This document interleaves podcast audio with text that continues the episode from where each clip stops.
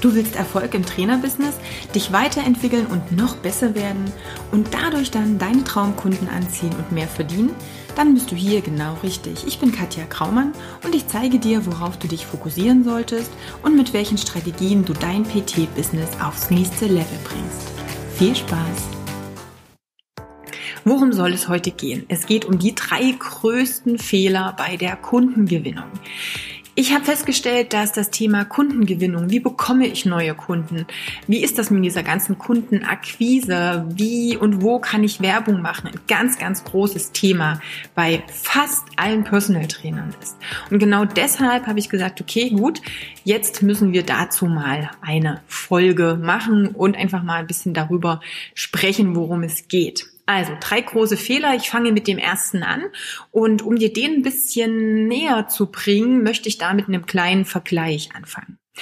Stell dir vor, du arbeitest bei einem Porsche Autohaus und du möchtest mehr Porsche Autos verkaufen. Was würdest du tun? Würdest du Flyer drucken und im nächstgelegenen Neubaugebiet in die Briefkästen werfen? Oder würdest du einen kleinen Promostand nehmen, dich bei Aldi hinstellen oder beim Kaufland oder Globus oder wo auch immer oder was auch immer bei dir in der Umgebung ist und dort versuchen, neue Kunden zu akquirieren? Ich hoffe jetzt mal, dass du Nein antwortest, denn ich denke, dass du weißt, worauf ich hinaus möchte. Und zwar, dass Porsche-Kunden vielleicht weniger im Neubaublock um die Ecke zu finden sind und vielleicht auch nicht unbedingt der Großteil der Aldi-Kunden Porsche-Kunden sind. Warum nehme ich jetzt ausgerechnet Porsche? Ich bekomme jetzt kein Geld dafür und es gibt auch keine ähm, Kooperation werbemäßig mit Porsche. Aber für mich ist ein Personal Trainingsangebot der Porsche unter den Fitnessangeboten. Wenn wir jetzt mal vergleichen, du hast ein 16,90 Euro pro Monat Fitnessstudio, eher so eine Low-Budget-Variante und du hast eine Personal-Trainer-Angebot, wo die Stunde 100 Euro vielleicht auch mehr kostet, dann bin ich schon der Meinung, dass man Porsche mit, ja, was gibt's denn so für sehr günstige Automarken vielleicht vergleichen kann. Das heißt, du kannst nicht bei Aldi Werbung machen, wenn du ein hochpreisiges Produkt anbieten möchtest, weil dein Kunde wahrscheinlich weniger dort unterwegs ist. Und das ist eigentlich die Message und der erste große Fehler, den fast alle machen. Du kennst deinen Kunden nicht. Und das ist die Basis überhaupt. Du musst wissen, wer ist mein Kunde? Wen kann ich ansprechen und wo finde ich den? Was glaubst du, wo Porsche wahrscheinlich eher Werbung machen könnte? Was sind denn Dinge, wo sie eine Veranstaltung mit promoten könnten, wo sie auftreten könnten als Sponsor oder als Werbepartner. Es sind wahrscheinlich eher, so aus meiner Erfahrung auch, was ich jetzt eben in den letzten Jahren bei mir auch im Umfeld gesehen habe, Unternehmerveranstaltungen, Jahresauftakt von dem und dem großen Verband. Da präsentiert sich Porsche. Oder sponsert sogar, was hieß sponsert, aber richtet eventuell auch sogar eine Veranstaltung bei sich aus, dass sie dann bestimmte Unternehmerverbände zu sich einladen.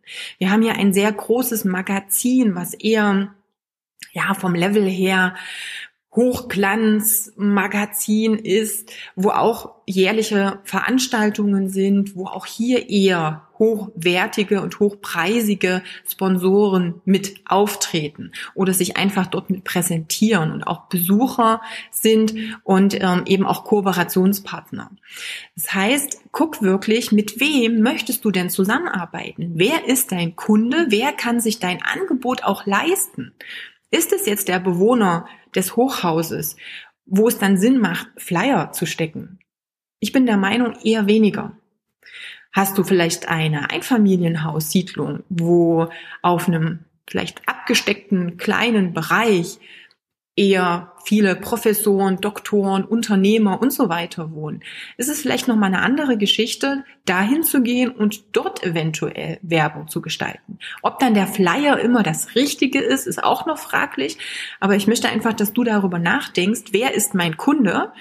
Wo befindet der sich oder wo finde ich ihn und wie mag er angesprochen werden? Das sind ganz, ganz wichtige Dinge, wenn ich jetzt so reinschaue und überlege, welcher meiner Kunden oder unserer Kunden, wir sind ja hier zu zweit in unserem PT-Studio, einen Porsche fährt, dann sind das Kunden, die eigene Unternehmen haben, die große Firmen haben, die äh, Wert darauf legen, auf so ein bisschen Prestige auch, aber auch auf Bequemlichkeit oder Bequemlichkeit klingt vielleicht doof, aber ähm, Komfort ist eher das Wort, was ich gesucht habe. Das heißt, ich habe jetzt gerade eine Kundin im, im Kopf, die einen Porsche fährt, ihr ein so eine große Ausstattung, jetzt nicht der kleine Flitzer für ja das Autorennen, sondern es wirklich die großen Varianten für die Familie, die aber trotzdem natürlich einen ganz anderen ähm, Wert auch nach außen vermitteln, als es eben, keine Ahnung, der Ford oder der Opel von nebenan macht. Ähm, also überleg dir wirklich, wenn wir jetzt mal in das Porsche-Beispiel reingehen, was ist denn wahrscheinlich der ideale Kunde vom Porsche-Autohaus? Es ist tendenziell eher derjenige, der vielleicht 40 aufwärts ist, der ein Unternehmen führt oder eine eher gehobenere Anstellung hat, vielleicht irgendwo eine Führungsposition hat, dem eben Aussehen nach außen, ein bisschen Prestige, aber eben auch der Komfort wichtig sind. Die haben natürlich ein ganz anderes Budget auch, um sich bestimmte Dienstleistungen auch leisten zu können. Also auch hier kenne als allererstes deinen Kunden. Das ist immer wieder ein ganz, ganz wichtiger Punkt. Der zweite Punkt, den ich dir ähm, sagen möchte, ist erstmal noch, ähm, du musst dich natürlich auch um deine Bestandskunden kümmern. Auch hier sehe ich, dass das ein klein wenig vernachlässigt wird. Wenn wir uns und mal anschauen, was es für Kundentypen gibt, dann äh, kann man im Groben sagen, es gibt ähm, vier Arten von Kunden. Nummer eins habe ich schon genannt, das sind die Bestandskunden. Was ist so toll an denen? Die haben bei dir schon mal gekauft. Das heißt, diese Kaufhürde ist weg. Die haben bei dir Geld investiert. Das ist die Kundengruppe, bei der es am leichtesten ist, ein Folgegeschäft zu generieren. Weil, wie gesagt, einmal dieses, ich habe schon mal gekauft, diese Kaufhürde weg ist. Das Zweite, sie haben Vertrauen zu dir. Das heißt, du brauchst nicht erst zu beweisen, was du kannst. Sie wissen das, denn sie sind ja schon Kunde bei dir. Sie können dich auch weiterempfehlen. Und das ist meines Erachtens nach der beste Weg, neue Kunden zu gewinnen. Sie vertrauen dir, sie haben bei dir gekauft und sie können dich weiterempfehlen, wenn du ihnen bei ihrem Problem geholfen hast. Deshalb wirklich Fokus auf deine Bestandskunden. Und das vernachlässigen auch die ein oder anderen, die konzentrieren sich ein bisschen zu sehr auf dieses, wo kriege ich neue Kunden her. Aber wenn du die Bestandskunden am besten behandelst und wirklich ähm, die dazu bringst, dass sie langfristig bei dir bleiben, dass sie Erfolge haben, dass du ihre Probleme löst, dann sind das die besten Fürsprecher und Werbepartner, die du dir überhaupt wünschen kannst. Das heißt, wenn jetzt einer deiner Bestandskunden im Businessumfeld, bei Kollegen, im Freundeskreis von dir erzählt und sagt, was, an, was es an Vorteilen gibt, warum derjenige, der Bekannte, der Kollege bei dir trainieren soll, dann hast du eigentlich schon gewonnen. Das kann keine Werbung ersetzen. Du musst also immer überlegen, Werbung heißt, ich erzähle jemandem, dass ich toll bin. Eine Empfehlung ist immer quasi, ähm, ja, eine Überzeugung durch jemanden Dritten. Das heißt, es geht über Zeugen. Er bezeugt, dass du toll bist und bei dem Problem, was er hat, helfen kann. Und das ist eigentlich schon so gut wie gekauft. Und jetzt überleg dir mal selber, wenn du in irgendeiner Art und Weise selber mal was, ähm, was gesucht hast, irgendwie sagst, okay, ich möchte mir was kaufen, dann guckst du vielleicht nach Rezession, dann fragst du vielleicht einen Kumpel, der schon dieses oder jenes Produkt hat und sagt, sag mal, wie bist denn du damit zufrieden? Ist das toll? Schaffe ich mir das jetzt auch an? Das heißt, du fragst ja auch nach Erfahrungen. Und das ist ein ganz, ganz wichtiger Punkt bei deinen Bestandskunden. Sie können aus eigener Erfahrung sprechen. Und wenn sie dich weiterempfehlen, wenn also eine dritte Person zwischen deinem neuen Kunden und dir steht, dann ist das super, das ist unbezahlbar. Also kümmere dich wirklich um deine Bestandskunden. Und das heißt, dass du dir in irgendeiner Art und Weise überlegen musst, wie bekommst du deinen Bestandskunden langfristig an dich gebunden? dass er also nicht nur zwei, drei Termine bei dir bucht oder mal zwei, drei Monate bei dir trainiert, sondern dass er das Ganze langfristig macht. Die zweite Kundengruppe, also wir sind immer noch beim Thema, kümmere dich um deinen Bestandskunden, weil es gibt vier verschiedene Kundengruppen. Die zweite Kundengruppe ist der Kunde, den du schon kennst oder anders, der potenzielle Kunde, den du kennst, der auch dich kennt, aber der noch nicht bei dir äh, gekauft hat. Das könnte sein aus deinem Bekanntenkreis, das könnte sein im Business-Kontext, dass ihr euch schon auf Veranstaltungen begegnet seid, dass er weiß, dass es dich gibt oder sie weiß, dass es dich gibt, aber eben es noch nicht zu einem Kauf kam. Jetzt ist die Frage, warum hat er oder sie noch nicht bei dir gekauft? Nummer eins, es ist noch nicht deutlich, wie du ihr oder ihm helfen kannst. Das heißt, du hast noch nicht genügend Argumente geliefert oder Beweise geliefert oder aber der Bedarf ist nicht da. Es ist immer die Frage, was bietest du an? Inwieweit kann man den Bedarf wecken oder den Bedarf auch nochmal erfragen? Also sprich, einfach mal gucken, woran liegt's denn, dass derjenige oder diejenige vielleicht noch nicht gekauft hat? Und das macht Sinn, wenn dieses Vertrauensverhältnis schon so ein bisschen da ist, weil ihr euch kennt, das ruhig auch zu hinterfragen und zu sagen, hey, wie ist denn das bei dir?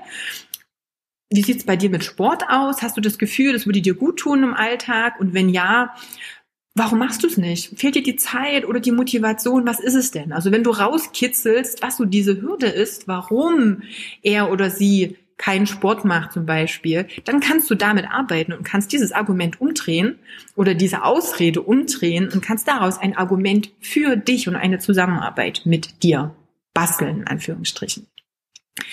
Die dritte Kundengruppe, das sind die Kunden, die du noch nicht kennst, aber die dich vielleicht schon irgendwie so ein bisschen auf dem Schirm haben. Das sind dann häufig Kunden, die dich schon mal auf Facebook gesehen haben oder vielleicht irgendwo einen Flyer oder Werbung von dir gesehen haben, aber die du jetzt so noch nicht kennst. Das heißt, die wissen, aha, es gibt dich, du hast da irgendwo ein Angebot, aber es ist nicht so wie bei einem Bestandskunden. Das heißt, das Vertrauen ist noch nicht richtig aufgebaut. Sie wissen vielleicht auch noch gar nicht, wie du ihnen helfen kannst. Und ähm, na, so richtig ist noch nicht diese Hürde, etwas bei dir zu buchen, genommen worden.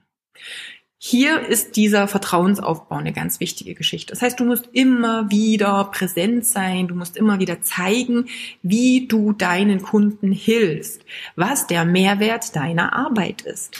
Und hier geht es auch darum, und das ist auch was, wo ich dann manchmal denke so, hm, inwieweit hilft dir das beim Sichtbarkeitsauftritt auf sozialen Medien, wenn du jetzt nur von dir und deinem Training postest? Ist immer die Frage, was hat der Kunde davon? Bringt ihm das so viel, dass er sagt, hey, dich buche ich. Weil, jetzt mal ganz ehrlich, wenn ein Fitnesstrainer, ein Personal Trainer sehr sportlich und sehr aktiv ist und dann ähm, ständig, keine Ahnung, Videos postet von 200 Kilo Kreuzheben, als Beispiel, dann könnte das sein, dass der Kunde das Gefühl hat, zu weit von dir weg zu sein. Also du bist hier oben irgendwo und der Kunde ist irgendwo hier vom Level. Und das könnte Angst machen. Das könnte einfach so sein, okay, gut, ich will aber keine 250 Kilo Kreuzheben, das ist nichts für mich. Vielleicht habe ich sogar mit dem Rücken, weil ich den ganzen Tag nur sitze. Hm, also bin ich da wahrscheinlich nicht gut aufgehoben. Also auch hier resultiert es wieder von kenne deinen Kunden. Wen möchtest du denn ansprechen? Und dann musst du natürlich auch die Inhalte liefern, die genau den Kunden ansprechen. Also das ist die dritte Kundengruppe. Die vierte Kundengruppe, das sind die Kunden, von denen du noch nicht weißt, dass es sie gibt und die dich auch noch nicht kennen. Also sprich, das sind irgendwelche Leute, die weder was auf Facebook von dir gehört, gelesen haben, noch ähm, in irgendeiner Art und Weise in deinem Dunstkreis bisher aufgetaucht sind. Ganz häufig versuchen Personal Trainer genau die Kunden als erstes anzugehen, und das ist natürlich die Kundengruppe, die am aller, aller schwersten zu erreichen ist. Denn hier musst du ja alle Punkte erfüllen. Du musst überhaupt erstmal sichtbar sein. Das heißt, die müssen dich in irgendeiner Art und Weise denn überhaupt erstmal sehen. Dann musst du das Vertrauen aufbauen. Dann musst du denen zeigen, dass du ihnen helfen kannst, dass du genau die Lösung für ihr Problem hast. Und dann muss auch noch diese Kaufhürde, also diese Hürde, das erste Mal Geld in, zu investieren in dich ohne zu wissen, ob es denn funktioniert und auch zum Erfolg kommt, die auch erstmal zu nehmen. Und das ist natürlich die echt schwierigste Geschichte.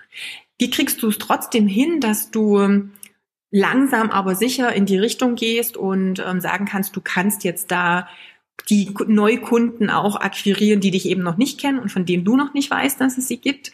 Hier geht es darum, über diesen Vertrauensaufbau sichtbar zu sein.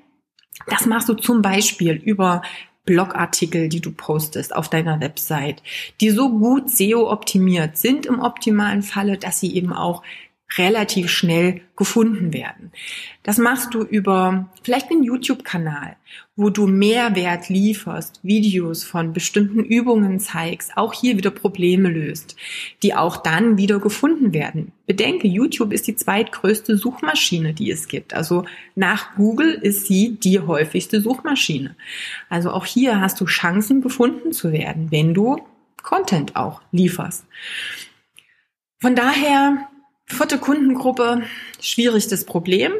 Ich habe dir die Kunden aufgelistet nach der Leichtigkeit des Verkaufens, also Bestandskunden, dann die, die du schon kennst, aber die noch nicht gekauft haben, die, die dich schon irgendwie auf dem Schirm haben, aber die du noch nicht kennst und die, die komplett neu sind. Und orientiere dich auch bei der Neukunden oder bei der Kundengewinnung oder beim Umsatz machen immer an der Abfolge dieser vier Kundentypen. Also Bestandskunden, das ist das, das zweite große Problem, wo ich merke, hm, viele kümmern sich zu wenig um die Bestandskunden und um das Empfehlungsmarketing und konzentrieren sich mehr auf die anderen Kunden. Und der dritte große Fehler, den ich auch immer wieder sehe, ist, habe eine klare Positionierung. Denn wenn deine Positionierung fehlt, dann hast du ein ganz großes Problem damit, dem Kunden zu zeigen, welches seiner Probleme du lösen kannst. Ich kann da aus Erfahrung sprechen. Ich habe jahrelang auch versucht, dem Kunden ein Allround-Paket zu liefern. Also sprich, ganz viele Dinge anzubieten, weil der natürlich ganz viele Dinge braucht. Wenn ein Kunde zu dir kommt, dann hat er Probleme mit seiner Ernährung, dann hat der einen Bewegungsmangel, dann hat er vielleicht ein Stressproblem, dann hat er vielleicht noch irgendwelche Probleme mit Beziehung oder sonstigen. Und klar, wenn du ein Trainer bist, dann hast du auch so ein bisschen dieses Helfersyndrom. Das geht gar nicht anders, sonst wären wir nicht in dem Bereich tätig. Und dann möchtest du am liebsten alles für diesen Kunden tun. Du möchtest ihn trainieren, einen tollen Trainingsplan aufstellen. Du willst Ernährungsberatung machen. Stressmanagement gehört auch dazu. Und ähm, ja, psychologische Betreuung alles mit reinpacken. Es ist schwierig, alles zu können und alles gut zu können. Und das musste ich auch ganz schmerzlich lernen. Je mehr ich versucht habe, alle Bereiche in meine Arbeit zu integrieren, desto, ich sag mal, schlechter war ich in jedem einzelnen Bereich, weil es ist nicht möglich, dann in allen Bereichen der Spezialist zu sein. Beispiel, du hast ein Herzproblem. Zu wem gehst du? Zum Hausarzt? Der von allen Erkrankungen so ein bisschen Ahnung hat, oder zum Herzspezialisten. Ja, der Herzspezialist hat jetzt nicht die Patienten mit Knieproblemen und die Patienten mit Rückenproblemen. Der hat die Patienten mit Herzproblemen. Aber was ist der Vorteil? Wenn jemand ein Herzproblem hat und Herzproblem eingibt, dann kommt er sofort auf dich, weil du der Spezialist bist. Wenn jemand ein Herzproblem hat, dann ist das auch was, wo er sagt, boah, das ist ein ganz konkretes Problem. Da brauche ich einen Spezialisten. Und Spezialisten, die sind ausgebucht und die sind teuer und die sind aber hochwertig. Das heißt, du hast ein ganz anderes Standing als jemand, der von allem so ein bisschen was macht.